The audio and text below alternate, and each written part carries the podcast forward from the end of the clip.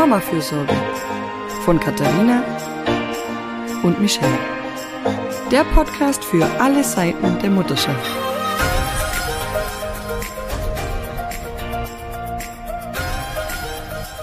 Hallo zu einer neuen Folge des Mama-Fürsorge-Podcasts. Wir freuen uns heute wieder über einen Gast. Das ist diesmal Linda Bialas. Sie ist Sozialarbeiterin aus Berlin, sie ist Mutter und sie ist vor allem Autorin und deswegen ist sie hier, weil sie das Buch geschrieben hat, Mutterschaft, die Rolle der Mutter im Kapitalismus und Patriarchat, ein Aufruf zur Revolution. Ähm, ich freue mich äh, sehr, dass du da bist. Wir haben schon ganz viele Fragen zur feministischen Mutterschaft und zu den vielen Anregungen, die du in dem Buch hast. Genau. Hi, schön, dass du da bist. Ja, hi, ich freue mich da zu sein. Genau. In, dein, in deinem Buch steht auch, du bist äh, Autorin und du bist wütend. Ja. und ja. Äh, wie so viele Mütter. Und da dachte ich mir, ja, genau, ihr habt mich schon abgeholt. Mir geht's nämlich auch so, dass ich, seit ich Mama bin, sehr viel Wut in mir entdeckt habe. Also zum einen auch, wenn meine Kinder mich, äh, wenn ich mit meinen Kindern und mal aneinander gerate. Ähm, eine Wut, die ich nicht kannte, aber auch eine Wut aufs System und auf die ganzen Bedingungen, die Mutterschaft so mit sich bringen, auf die nicht vorhandene Vereinbarkeit von Beruf und Familie. Und ähm, da setzt ja dein Buch auch an. Ähm, worauf bist du denn so wütend? Ja, also eigentlich auf alles, was, was du gerade schon gesagt hast. Das Ding ist ja, ich bin ja nicht, man darf sich das nicht so vorstellen, dass ich jetzt 24-7 äh, aktiv wütend bin, sondern das ist ja so eine, manchmal auch wie so eine theoretische Wut, ne, weil es so immer wieder diese gleichen Themen sind. Und ähm, ein krasser Faktor, finde ich, ist da immer, dass es Themen sind, die es schon ganz lange letztendlich gibt. Also auch wenn man jetzt sich den feministische Literatur aus den 70ern anguckt oder selbst wenn man sich irgendwie, weiß ich nicht, Simone de Beauvoir oder sowas anschaut, ne, es sind immer wieder so diese gleichen Themen, die da mitschwingen und es gibt immer wieder so eine neue Generation an Frauen und auch an Müttern, die das dann erst so für sich entdecken, ne? Man wird selber Mutter und dann merkt man, ach du Scheiße, ne? Alles, was ich immer geglaubt habe, wie das so ist als äh, angeblich gleichberechtigte Frau und auch wie man angeblich alles toll vereinbaren könnte oder so, das stimmt alles überhaupt nicht. Ja. Ja, so ging es mir auch. Ich dachte irgendwie, also ich war schon, würde ich sagen, Feministin, nicht so aktiv oder ich habe dann nicht gar nicht so viel drüber nachgedacht, weil mhm. es lief ja eigentlich alles, ne? Ich konnte studieren, ich dachte, alles ist ist ja. cool. Und habe mit meiner Mama dann natürlich eine andere Generation ähm, viel geredet, die sagt, ihr, bei euch ist ja alles viel besser schon, ja, als, als sie in den 80er Jahren jung war. So, und dann bin ich Mama geworden und seitdem ähm, folge ich so vielen feministischen Accounts und lese dazu ganz viel, weil ich das Gefühl habe, jetzt ist es irgendwie jetzt drängt's bei mir. Ja, ja, verstehe ich total. Ich glaube, das ist so eine Erfahrung, die auch ganz viele Frauen so miteinander teilen dann. In der Arbeit ähm, ähm, merke ich da ganz oft, dass man das in der Partnerschaft dann plötzlich sehr schwierig wird, weil man vorher ja so gleichberechtigt und feministisch und jeder bringt seinen Teil ein und man macht sich alles gut auf, aus und hat so eine Vorstellung davon, wie man dann eben als eben starke, unabhängige Frau dann auch Mutter sein wird. Und plötzlich ist das Kind dann eben da und, und wir sind wieder in den 50er Jahren, sitzen zu Hause, kochen, putzen, waschen, hüten die Kinder und die Männer gehen hinaus in die Welt und haben Meetings und treffen Menschen und äh, haben und wir müssen vielleicht sogar uns wegen Geld irgendwie miteinander ausmachen, äh, wer wem was dazu gibt oder so. Und plötzlich äh, kippt das alles wieder und man fühlt sich zu, zurückversetzt. Sehr frustrierendes Gefühl. Ja, total, total. Und da kommen dann ja auch Themen auf, von denen man vorher vielleicht gar nicht mhm. dachte, mhm. dass sie so zum Streitpunkt werden könnten oder so, ne? Weil man dann schnell als so nicht oder weniger arbeitende Person in der Partnerschaft in so eine Rolle gedrängt mhm. wird, mhm. ne, dass man dann doch irgendwie mehr im Haushalt machen soll, mehr zuständig ist und dann aber auch in so Verhandlungen dann, man hat weniger ökonomische Macht, sage ich jetzt mal, mhm, in der mhm. Beziehung und wird dann schnell so wahrgenommen als insgesamt so Person mit weniger Macht oder weniger Entscheidungseinfluss oder sowas. Nicht, nicht in jeder Beziehung, ne? Aber das kann durchaus so ein Faktor sein. Ja, und dann wird halt sowas oft zum ersten Mal Thema, wenn man lange einfach da gar keine Probleme hatte, ja, und dann prallen da vielleicht auch verschiedene Vorstellungen aufeinander oder also ich denke auch, dass es zum Beispiel für meinen Mann auch ein Lernprozess war, so dass da tatsächlich äh, noch viel im Argen liegt. Das war ihm ja genauso wenig wie mir klar, als es immer lief. Ja. Und das ist dann schon sehr viel, da muss man sehr viel reden und, und sehr viel sich äh, ja auch informieren. Also ich finde ganz so einfach ist es gar nicht, da rauszukommen. Und das ist ja auch so ein bisschen, nicht nur ein bisschen, das ist dein Ansatz. Du sagst ja anders als wir jetzt in unserem Buch, wir geben ja mit unseren Büchern vier Ratschläge, wie man in, im System sich äh, trotzdem seinen Raum schaffen kann als Mutter. Ja. Ähm, und du äh, gehst ja ganz von einem ganz anderen Blickwinkel ran und sagst eben, das System ähm, muss weg. Jetzt mal ganz, äh, ganz auf den Punkt gebracht und etwas überspitzt formuliert. Ähm, Finde ich total spannend. Ähm, vielleicht magst du mal ganz kurz unseren Hörerinnen und Hörern so ein bisschen erklären, die das Buch jetzt vielleicht noch nicht gelesen haben, aber jetzt natürlich alle lesen werden, weil ich kann es sehr empfehlen. Dankeschön. Ganz kurz, wenn es möglich ist, umreißen, ähm, warum das so eine Frage auch von Kapitalismus und Patriarchat ist, dass es uns Frauen so geht und dass wir einfach, sobald wir Mutter werden, uns äh, so fühlen, als hätten wir weniger zu sagen und weniger mitzubestimmen und wären eben so aufs Ab Abstellgleis gestellt. Genau, also diese diese Situation, die dann für Frauen passiert im Kapitalismus und im Patriarchat, ist letztendlich diese. Ich sag kurz erstmal was ähm, zum mhm. Kapitalismus. Es ist ja jetzt so, dass ein Großteil von uns Menschen, die im Kapitalismus leben, ja eben Leute sind, ne, klassischerweise oder früher hat man das Arbeiter genannt. Ich sage jetzt mal, ne, lohnabhängig Beschäftigte, Menschen, die jetzt nicht irgendwie Großgrundbesitzer sind oder was auch immer, ne, sondern die sogenannten normalen Leute, wenn man so will, ja. Wir müssen mhm. halt arbeiten gehen, Geld verdienen, damit wir uns überhaupt äh, eine Wohnung mieten können, was zu essen kaufen, alles, was man so braucht im Leben, ja. Mhm. Das heißt, wir sind da immer diesen Bedingungen des Arbeitsmarktes unterworfen und sind halt ja nicht, nicht nicht automatisch irgendwie mit Gütern versorgt, die wir brauchen, um unser Leben irgendwie bestreiten zu können. Ja? So, das mhm. heißt, da sind wir schon mal auf eine gewisse Art und Weise unfrei, wenn man so will. Na, und ähm, für eine Frau, die dann Mutter wird, bedeutet das eben, klassischerweise dann, dass sich dieses Verhältnis so ein Stück weit so aufteilt. Einerseits auf diese, auf diesen Arbeitsmarkt und diese Unfreiheit als Arbeiter, Arbeiterin letztendlich bezogen. Aber andererseits funktioniert das Kinderkriegen ja dann eben so, dass man ja eine ganze Zeit lang denn gar nicht arbeiten kann, ja. Mhm. Also, ne, sei es äh, in der Schwangerschaft, am Ende der Schwangerschaft, am Anfang nach der Geburt, die Stillzeit, wie auch immer, da ist man ja dann gar nicht in der Lage, sich sozusagen währenddessen die ganze Zeit den eigenen Lebensunterhalt zu verdienen. Mhm. Das heißt, der muss ja irgendwo herkommen. Natürlich ein Stück weit gibt es ja Sozialleistungen, das ist ja auch so. Aber das klassische Modell, was dann ja zum Tragen kommt, ist, dass es dann eben den, den Freund oder den Ehemann dann eben gibt, der dann sozusagen zuständig ist, der dann auf dem Arbeitsmarkt ja das Einkommen für die ganze Familie irgendwie erwirtschaften muss. So. Und das ist dann halt für die Frau so eine Situation, wo sie dann einerseits nicht nur dieses übergeordnete Abhängigkeitsverhältnis von überhaupt Geld verdienen müssen irgendwo hat, sondern dann auch nochmal von einem konkreten Ehemann dann, wenn man so will. Und da kommt dann auch nochmal das Patriarchat ins Spiel, was ja so ein System ist. Das ist nochmal viel älter, sage ich jetzt mal, als der Kapitalismus. Und das Patriarchat bedeutet letztendlich so eine ähm, Vorherrschaft der Männer, wenn man so will. Oder das ist ein System, in dem gesellschaftliche, wirtschaftliche Machtpositionen immer von Männern ausgefüllt werden.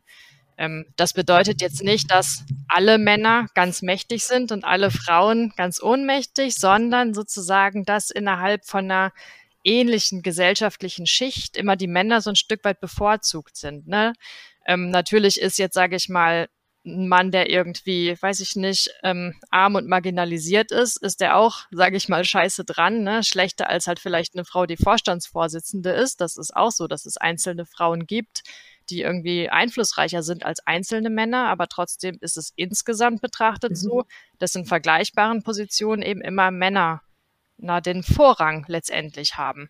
Und das ist ein Verhältnis, das spiegelt sich dann in der bürgerlichen Kleinfamilie letztendlich dann auch wieder, wo es dann auch so strukturiert ist, dass der Mann aufgrund dessen, dass er die Person ist, ne, die im Patriarchat bevorzugt ist und dann auch noch die Position, die selbst als lohnabhängig Beschäftigter eben die Person ist, die mehr erwirtschaftet, ähm, dadurch dann eben auch nochmal mehr Möglichkeiten und mehr Einfluss hat. Und dadurch ähm, oder im, in dieser Kombination aus Kapitalismus und Patriarchat entsteht dann eben eine Situation, wo die Frau dann für das Zuhause zuständig ist und für die Kinder, aber auch für die Reproduktion der Arbeitskraft des Mannes sozusagen. Ne? Die ist irgendwie, die macht es zu Hause schön, die kocht irgendwie, die richtet alles so ein, dass der Mann am nächsten Tag wieder fit ist, arbeiten zu gehen und im Außen dann wieder irgendwas erwirtschaften kann. Aber letztendlich gibt es dann am Ende für die Frau so ganz wenig Spielraum, weil sie ja eben nicht materiell versorgt ist und gleichzeitig ganz viele Aufgaben bekommt. So. Und da würde ich sagen, ähm, ich finde so Ansätze, es gibt ja ganz viele gute Ansätze, die auch darauf abzielen, innerhalb unseres Systems Sachen für Frauen zu verbessern. Und davon sind ja in den vergangenen Jahrzehnten auch schon ganz viele gute Sachen passiert. Da bin ich überhaupt nicht dagegen. Ne? Bei mhm. ganz vielen Sachen würde ich da total mitgehen. Aber ich denke, ähm, durch so Reformen können wir halt nicht sozusagen so 100 Prozent irgendwie Freiheit und Gleichheit und Selbstbestimmung und alles, was wir uns da so wünschen, ähm, erreichen, weil eben ein Stück der Grundproblematik auch immer wieder durch das System letztendlich hervorgebracht wird. Ja, das finde ich auch so spannend, weil ich also gerade wenn wir jetzt auch äh, Workshops halten oder so zu unseren Büchern, ähm, öfter auch äh, logischerweise alleinerziehende Mütter da sind, für die das alles viel schwieriger nochmal ist, ja, die eben nicht in diesen Absicherungsmodus dann so gut eingebunden sind, der ja auch hinterfragt werden darf und soll. Ähm, und das sieht man dann, wenn das, wenn man eben nicht reinpasst in dieses System, dann wird's halt gleich noch mal schwieriger, ja. Also dann kommen noch viel mehr Belastungen dazu. Und da merke ich auch immer, dass dann alles ans, an seine Grenzen stößt. Alles an Ratschlägen und so. Spätestens da wird's schwierig. Ähm, da muss man noch viel individueller hingucken und äh, da merkt man dann auch ganz klar, dass im System wirklich was hakt, finde ich. Ja, das, das Spannende gerade bei, bei Alleinerziehenden ist ja letztendlich in der Praxis bedeutet ja Alleinerziehend sein, dass man ähm, einen Arsch voll Arbeit hat die ganze Zeit. Ne? Also du musst ja irgendwie arbeiten gehen, weil du bist dann der einzige häufig leider. Ne? Es gibt ja ganz viele Väter zahlen ja, also die Hälfte ungefähr zahlt gar keinen Unterhalt und von der Hälfte, die zahlt, zahlt nochmal die Hälfte nicht genug so. ähm, das heißt, du musst, du bist halt finanziell verantwortlich, du musst halt arbeiten gehen, du musst die Care-Arbeit alleine machen, du bist halt die ganze Zeit nur am Machen und am Tun. Und da sieht man dann ja auch wieder so schön, wie so dieses Versprechen der Leistungsgesellschaft, ja, dass Leistung sich irgendwie lohnt und man sich nur Mühe geben muss, halt einfach überhaupt gar nicht stimmt, ja, weil wer gibt sich halt nicht mehr Mühe als irgendwie Alleinerziehende, die halt die mhm. ganze Zeit nur irgendwie am Machen sind.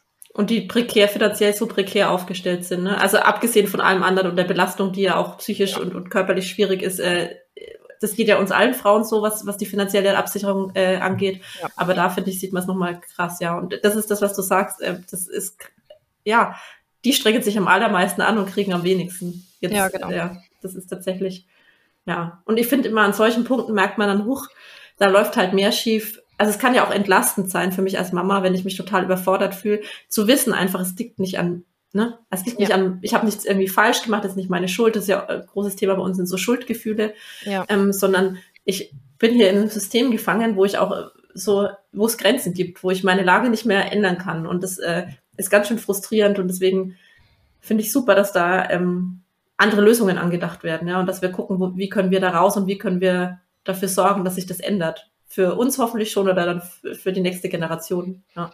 Ja, genau. Und da ist eben total wichtig, dass man auch so größer gedachte Lösungen so ein Stück weit in den Blick nimmt, ne? Und nicht immer nur so darauf abstellt zu sagen, na ja, dann muss man eben individuell bessere Entscheidungen treffen oder sowas, ne? Das ist ja was, was man ganz oft irgendwie hört, so nach dem Motto Augen auf bei der Berufswahl oder so, wo es dann ja letztendlich, ja, okay, dann, ne, wenn ich jetzt halt BWL studiert hätte, würde ich halt vielleicht mehr verdienen oder so, aber dann würde ja irgendwer anders meinen Sozialarbeiterinnen-Job irgendwie machen und dann würde der stattdessen schlechter verdienen oder so, ne?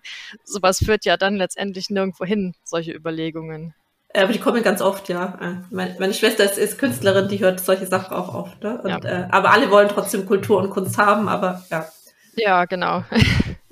Ja, und bezogen auf die, äh, man sollte sich überlegen, ob man Kinder kriegt, ist es ja eben auch wirklich so, dass wir nicht in die Zukunft gucken können und nicht, äh, nicht alles schon so auf dem Schirm hatten, wie es dann als Eltern sein wird mit Kindern und auch nicht geplant hatten, dass dann noch eine Pandemie kommt und eine Energiekrise und ein Krieg und, und also hatte ich jetzt bei, bei meinem Kinderwunsch auch nicht auf dem Schirm, was das alles noch bedeutet. Also ja.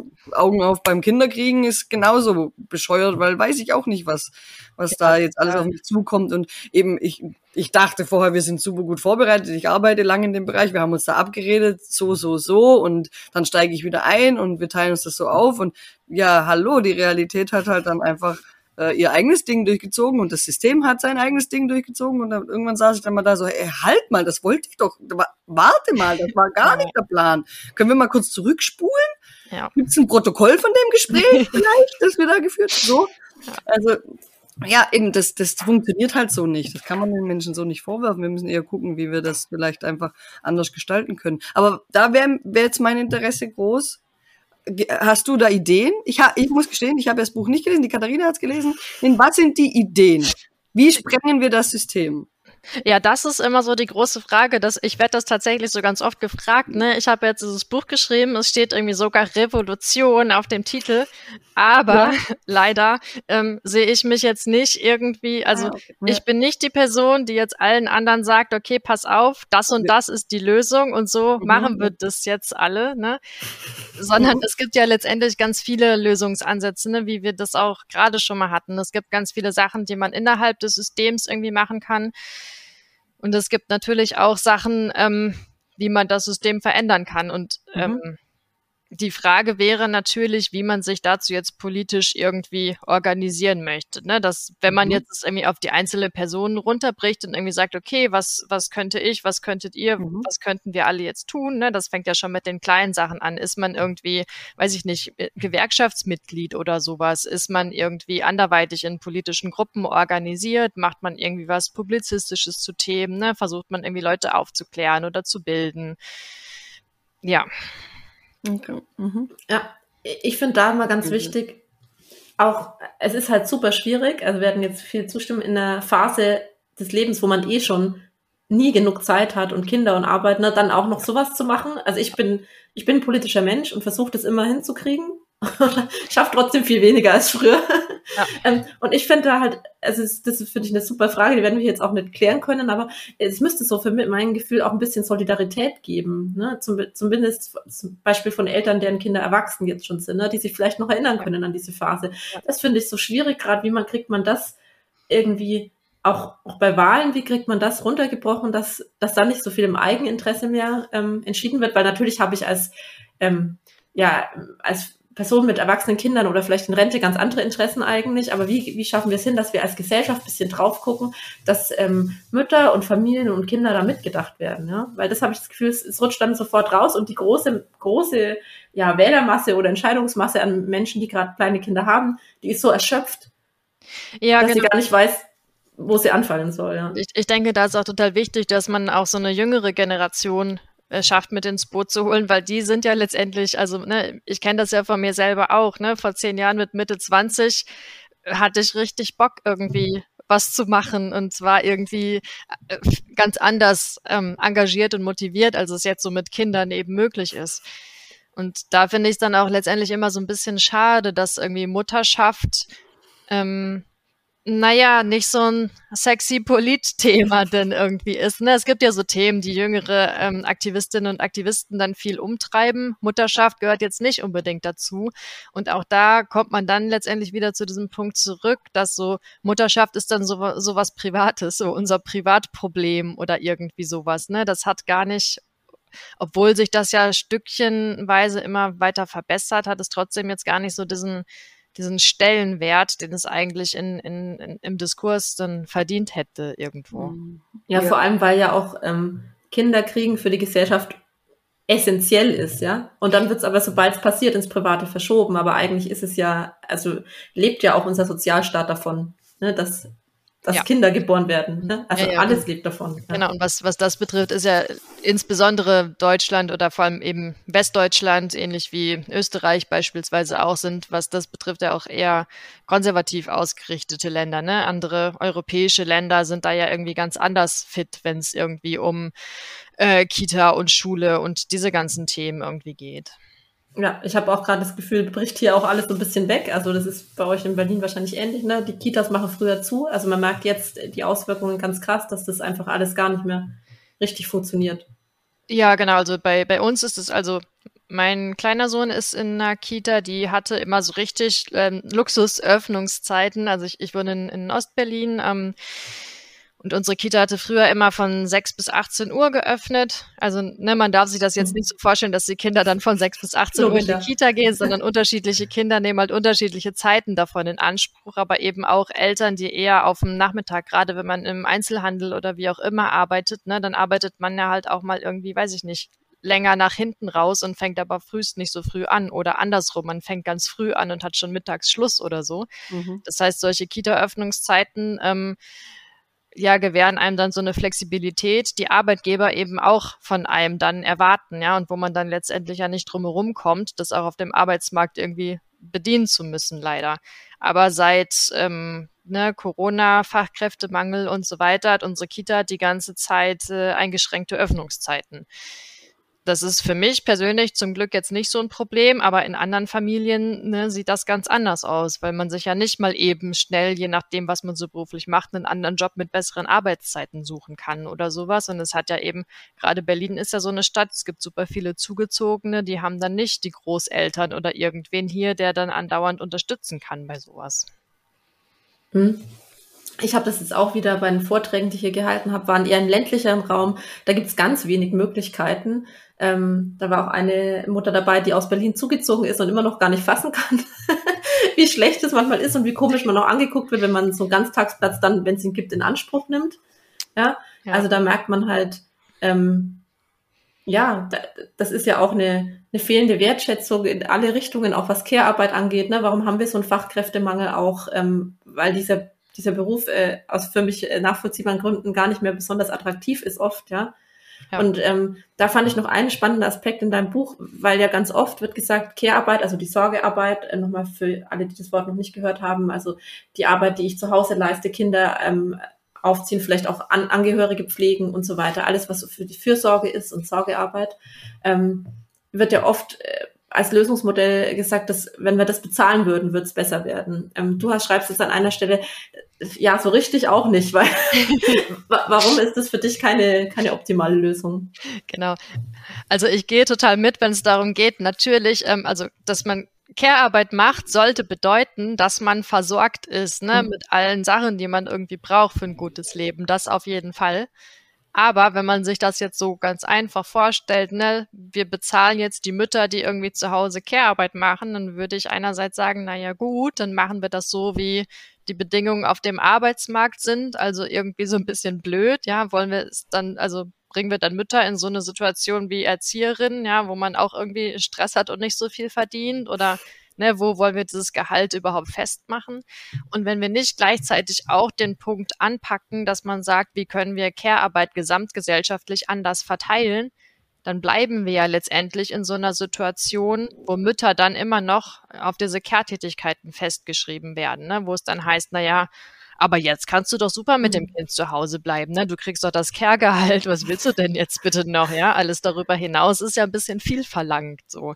Nicht, nicht, dass ich jetzt deswegen, ähm, jeden Ansatz in diese Richtung unbedingt ähm, von vornherein ablehnen würde. Ne? Aber es gibt da so ein paar Sachen, die man diesbezüglich dann mitdenken muss. Gerade in einer Gesellschaft, wo ja doch dann so konservatives Denken über Geschlechterrollen doch noch häufig irgendwie vorkommt. Ne? Wir müssen halt aufpassen, dass wir uns nicht so eine Situation schaffen, wo es dann irgendwann heißt, okay, naja, Mädchen müssen ja nicht aufs Gymnasium, ja, die kriegen ja hinterher dann ihr Kehrgehalt. So. Ja, wie früher das Taschengeld, gell, in der Ehe. Ja, ja, genau. Und das dann selbstverständlich ist das Kehrgehalt dann natürlich auch geringer als das Gehalt, was der Ehemann verdient. Also, ja, also ist auf jeden Fall nicht in jeder Hinsicht ein schlechter Ansatz, aber es gibt auf jeden Fall äh, ein paar Baustellen noch diesbezüglich, denke ich. Ja, es müsste quasi äh, auch so erschwinglich sein, dass auch Männer sagen, sie machen ähm, ihre Pausen und nehmen stattdessen das Kehrgehalt, ja. Aber ja. das ist natürlich, ja, sehr utopisch, aber man darf ja, ja träumen. Wahrscheinlich wird es dann irgendwie so wie bei, wie bei der Elternzeit, ne, dass es dann irgendwie ist, okay, es gibt Vätermonate, so ein bisschen machen die, aber wirklich halt nur das Minimum. Ja, also da, da äh, sieht man auch halt, was, was noch in den Köpfen äh, herrscht. Du hast auch ein ganzes Kapitel zum Mütter, Müttermythos und Mutterrolle, was wir auch in unseren Büchern immer wieder nochmal aufgreifen und erklären, warum wir dann in solchen Gedankenmustern gefangen sind und wo das alles herkommt. Und ja. ähm, auch teilweise ist es ja eine typisch deutsche Geschichte, das sprichst du auch nochmal an, ne? dass wir ja. das irgendwie einfach historisch diese, dieses Modell der sich aufopfernden Hausfrau und Mutter bei uns noch viel stärker verankert ist. Und das sind halt einfach ganz viele Fronten, an denen es sich lohnt zu kämpfen, um es mal positiv auszudrücken. Also ich ja. finde, es ist gut ist ja, es gibt viele Ansätze, wo wir sagen können, da, ähm, da können wir ran und können was ändern. Was, was ich da wirklich ganz, ganz spannend fand in Bezug auf, dass es ja wirklich so eine deutsche Sache ist, war nochmal so dieser Unterschied zwischen Ostdeutschland und Westdeutschland dass ja vor allem diese, dieses konservativ-traditionelle in, in Westdeutschland beheimatet ist und in Ostdeutschland, wo eben in der DDR auch jahrzehntelang diese familienpolitischen Sachen anders gehandhabt wurden, auch heutzutage immer noch an den Zahlen bezüglich ähm, Gender Pay Gap und Gender Care Gap sich so eine stärkere Gleichberechtigung von Müttern dann letztendlich ablesen lässt.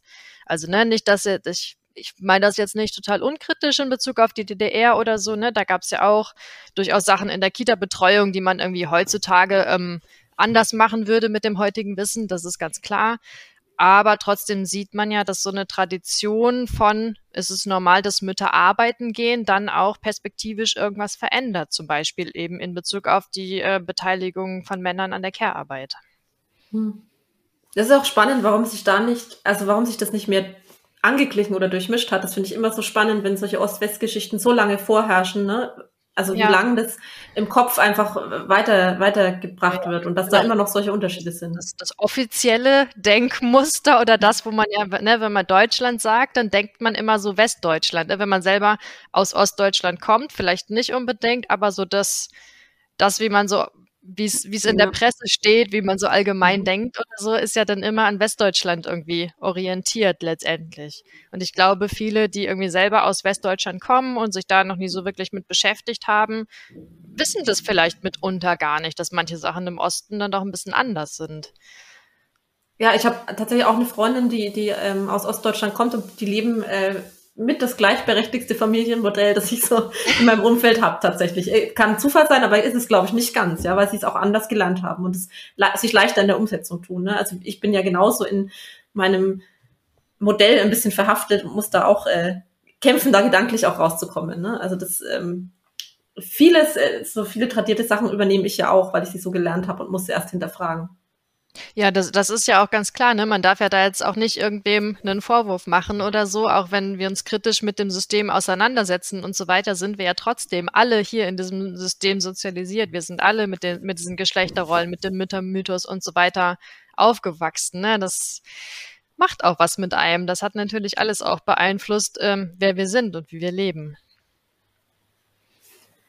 Ja, bevor wir jetzt, wir sind jetzt so knapp an der halben Stunde, das ist ja immer das, was wir so anstreben, hätte ich noch eine Frage. Du schreibst ja über feministische Mutterschaft. Wie würdest du sagen, was bedeutet das für dich, auch, auch im Alltag und was können wir uns so mitnehmen? Wie kann man feministische Mutterschaft leben und umsetzen?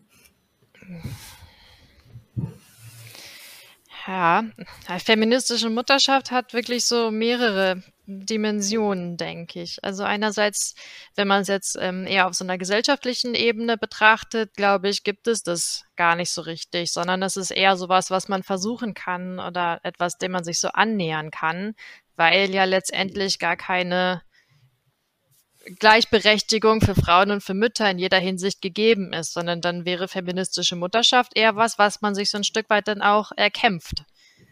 Ne? Mhm. Weil wenn ich als Mutter so leben möchte, dass ich eben nicht nur ähm, möglichst gut den Muttermythos irgendwie erfülle und mich selbst zurücknehme, sondern wenn ich eben denke, okay, mir steht genauso wie allen anderen in der Gesellschaft eben auch zu, dass ich meinen persönlichen Interessen irgendwie nachgehen kann, dass ich irgendwie ein gutes Leben führe, dass ich auch mal Zeit für mich habe und so weiter, dann bedeutet das dann leider oder Gott sei Dank oder wie man das auch immer werten möchte in Bezug auf Mutterschaft auch, dass man so ein Stück weit eine kämpferische Mutterschaft vielleicht auch ähm, leben kann oder sollte, ne? dass man irgendwie sich damit auseinandersetzt, ähm, wie weit kann ich persönlich denn auch mal sagen, okay, nee, es ist mir jetzt egal, scheiß drauf, ich mache das jetzt so. Es ist mir egal, ob die Leute das jetzt irgendwie falsch finden und dass man irgendwie guckt, ähm, wie ist man auch in einer Partnerschaft irgendwie aufgestellt und bereit, da sich auseinanderzusetzen und sich aneinander zu reiben und da Sachen zu reflektieren. Ne? Und gleichzeitig muss man aber auch schauen, dass also ne, mit, mit Kindern leben oder Kinder haben bedeutet ja auch, dass irgendwie die, Care-Arbeit fällt ja an, ja. Die kann ja nicht, die ist ja nicht, die ist ja da und da kann man ja auch so erstmal nichts dagegen tun, ja. Und letztendlich ist es ja dann so, wenn ich irgendwie einen Freiraum für mich haben möchte, muss da ja irgendwer anders auch noch sein, der da bereit ist, irgendwas zu tun, ja. Und wenn ich jetzt aber wirklich keinen Partner habe, der dazu bereit ist oder in der Lage oder vielleicht ist er auch einfach gar nicht da, dann ja, dann kann ich mir schön alles Mögliche überlegen, was ich jetzt mache in der feministischen Mutterschaft, aber man kann das eben nicht alles nur individuell lösen, sondern es hat dann auch immer diese gesellschaftliche Dimension. Ähm, aber in Bezug auf das Individuelle ist, denke ich, ganz wichtig, dass man, wenn man jetzt noch keine Kinder hat und aber plant, welche zu kriegen, dass man sich dann zusammensetzt und dann irgendwie schaut, okay, wie wollen wir das angehen? Ja, wie, also finanziell und irgendwie Elternzeit und Rente und alles auf den Tisch packen und immer wieder miteinander im Gespräch zu sein. So. Ja, dann hoffe ich, äh, also gebt es auch, wenn ihr zuhört, äh, an eure Freunde weiter, die noch keine Eltern sind. Ich finde ja immer sowieso, da offen drüber zu sprechen, wo, wo es auch schwierig wird und wo es auch hakt, hilft ja auch denjenigen, die diese Phase noch vor sich haben. Das, was Linda vorhin gesagt hat, dass wir die jungen Leute mit ins Boot holen und dieses Thema, wenn nicht sexy, dann wenigstens drängend und interessant machen, ja. Wenn ich merke, da ist, ist was zu. Ja. Und was, was ich persönlich auch immer ganz, ganz witzig finde, manchmal sitzt man ja so in einer Runde zusammen mit mehreren Leuten und dann sind da auch irgendwelche Männer dabei, die noch keine Kinder haben. So denen kann man doch jetzt mal diese ganzen Smalltalk-Fragen stellen, ja? Wie sieht's denn bei dir aus? Möchtest du mal Kinder haben? Wie hast du dir das denn vorgestellt? Wie viel Elternzeit machst du denn dann eigentlich? Die, die, gegen die wir uns alle äh, Frauen so schön wehren, oder? Wenn dann langsam die Mitte 20, Ende 20 Geburtstage anstehen, so und wann ist es jetzt soweit? Ja. ja. ja.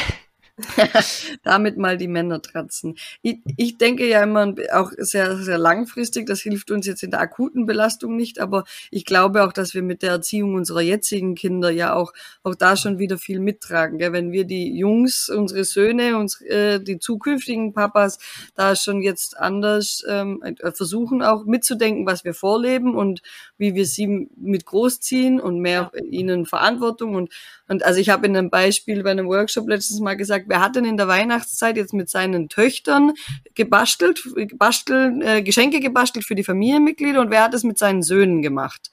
Weil die Mädchen werden dann wieder so mitsozialisiert, wir müssen uns um alle kümmern und jeder kriegt was Schönes Gemaltes zu Weihnachten ja. und die Jungs nicht. Dann hab ich gesagt, da, damit haben wir ja wieder was weitergegeben, oder? Dieses ist für ja. die Familie, Sorgen und so weiter, das machen dann wieder die Mädchen. Und dann sind lauter Mütter vor mir gesessen so, oh, ja, Okay, da hast du recht, ja, das hat der, tatsächlich äh, die eine sogar wirklich mit Sohn und Tochter und de, mit der Tochter hat sie sich hingesetzt und der Sohnemann hat dabei gespielt. Ich gesagt, nehm, der, der, der dürfte das doch auch lernen, dass sowas dazu gehört. Das sind so winzige Sachen, gell? aber ich denke, die werden dann vielleicht auch Früchte tragen für die nächste Generation.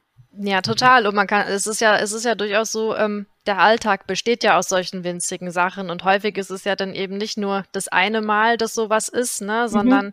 wenn man da doch noch in diesem Rollendenken so ein Stück weit drin ist, dann kommt, ploppt das ja immer wieder auf. Dann gibt es ja immer wieder Situationen, wo das dann doch wieder eine Rolle spielt, dass man da vielleicht mit unterschiedlichem Maß misst. Mhm. Ja. ja, und da muss man sich ja dauernd immer mal wieder selber auch ähm, reflektieren. So, ja, und da wäre es dann natürlich auch schön, wenn Väter dann halt auch mal was basteln. Ja, natürlich. Das, äh, die Väter basteln, die Söhne basteln, um in diesem Bild zu bleiben, genau. Mhm. Ja, und falls Väter hier zuhören, wir machen das auch nicht unbedingt gern. ja. Also, ja. ja. Mir, also ich, ich bastel auch total ungerne und ich bin da auch gar nicht so talentiert oder so, aber der mhm. Papa von meinem einen Sohn, das jetzt kann ich ja mal kurz erzählen, ähm, der hat einen kreativen Beruf und deswegen sage ich dann immer, weißt du, du hast einfach größere Stärken in dem Bereich, deswegen musst du das jetzt übernehmen. Ich kann das leider nicht. Mhm. Also wenn ich mir jetzt ein bisschen Mühe geben würde, könnte ich vielleicht auch basteln, ja, aber ich ziehe mich lieber darauf zurück, dass ich sage, nee, sorry, kann ich halt nicht. Geht nicht. ja, ja, verstehe. Tut, tut, tut ja der ein oder andere Mann auch ganz gern, gell? Ja, also, ja. Ab und zu, das ist vielleicht nicht, nicht immer, also ja, man darf ja auch nicht den Anspruch haben, dass man selber in allem perfekt ist. Ja, Nein. manchmal kann man auch mal so einen Trick vielleicht anwenden. Ja, so. ja mit den eigenen Waffen schlagen quasi. Ja. Gut. Alles klar, vielen Dank. Ich sage vielen Dank. Ich glaube, wir haben heute viel gelernt. Ich sage nochmal an alle, ähm, das Buch lohnt sich sehr, Mutterschaft. Ich habe ganz viele ähm, Anregungen bekommen und äh, ganz viele gesellschaftliche Aspekte nochmal aus einem anderen Licht gesehen und ähm, ja, freue mich, dass es das Buch gibt und freue mich, dass du heute da warst. Vielen Dank. Ich freue mich auch. Dankeschön. Es hat mega viel Spaß gemacht mit euch. Danke. Dankeschön. Ciao. Ciao.